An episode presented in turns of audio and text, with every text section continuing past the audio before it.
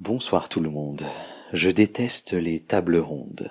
Pour celles et ceux qui sauraient pas, en interview, il est possible d'avoir un face-à-face, ce qui se fait de mieux, ou une table ronde. Plusieurs journalistes sont attablés avec la personnalité interviewée, et c'est parti pour une discussion pendant une poignée de minutes.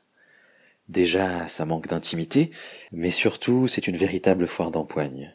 Alors oui, parfois c'est bien organisé, chaque journaliste a droit à deux questions, on parle chacun et chacune à notre tour, mais en règle générale, et c'est ce que j'ai vécu aujourd'hui, c'est juste une cacophonie semi-permanente, et il y a même des gens autour de la table qui n'ont pas la moindre occasion de poser une question. L'exercice est extrêmement limité, très dépendant de la célébrité en face et des gens avec qui on est aléatoirement placé.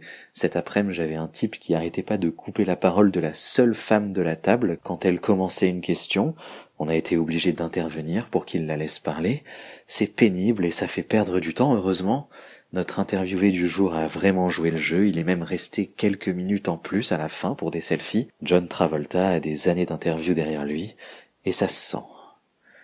À Cannes, on visite souvent des lieux insolites et éphémères, créés pour le festival. Alors quand on m'a annoncé qu'on allait prendre l'apéro dans une morgue, je m'attendais à un bar dans une morgue désaffectée, ou au contraire à un lieu transformé pour ressembler à une morgue. Ce n'était en fait ni l'un ni l'autre, nous étions invités dans une galerie d'art installée dans les anciennes morgues de la ville. C'était assez étonnant à visiter et certains d'entre nous ont même dû sortir par peur de vomir, comme si les lieux étaient trop chargés émotionnellement et ésotériquement pour eux.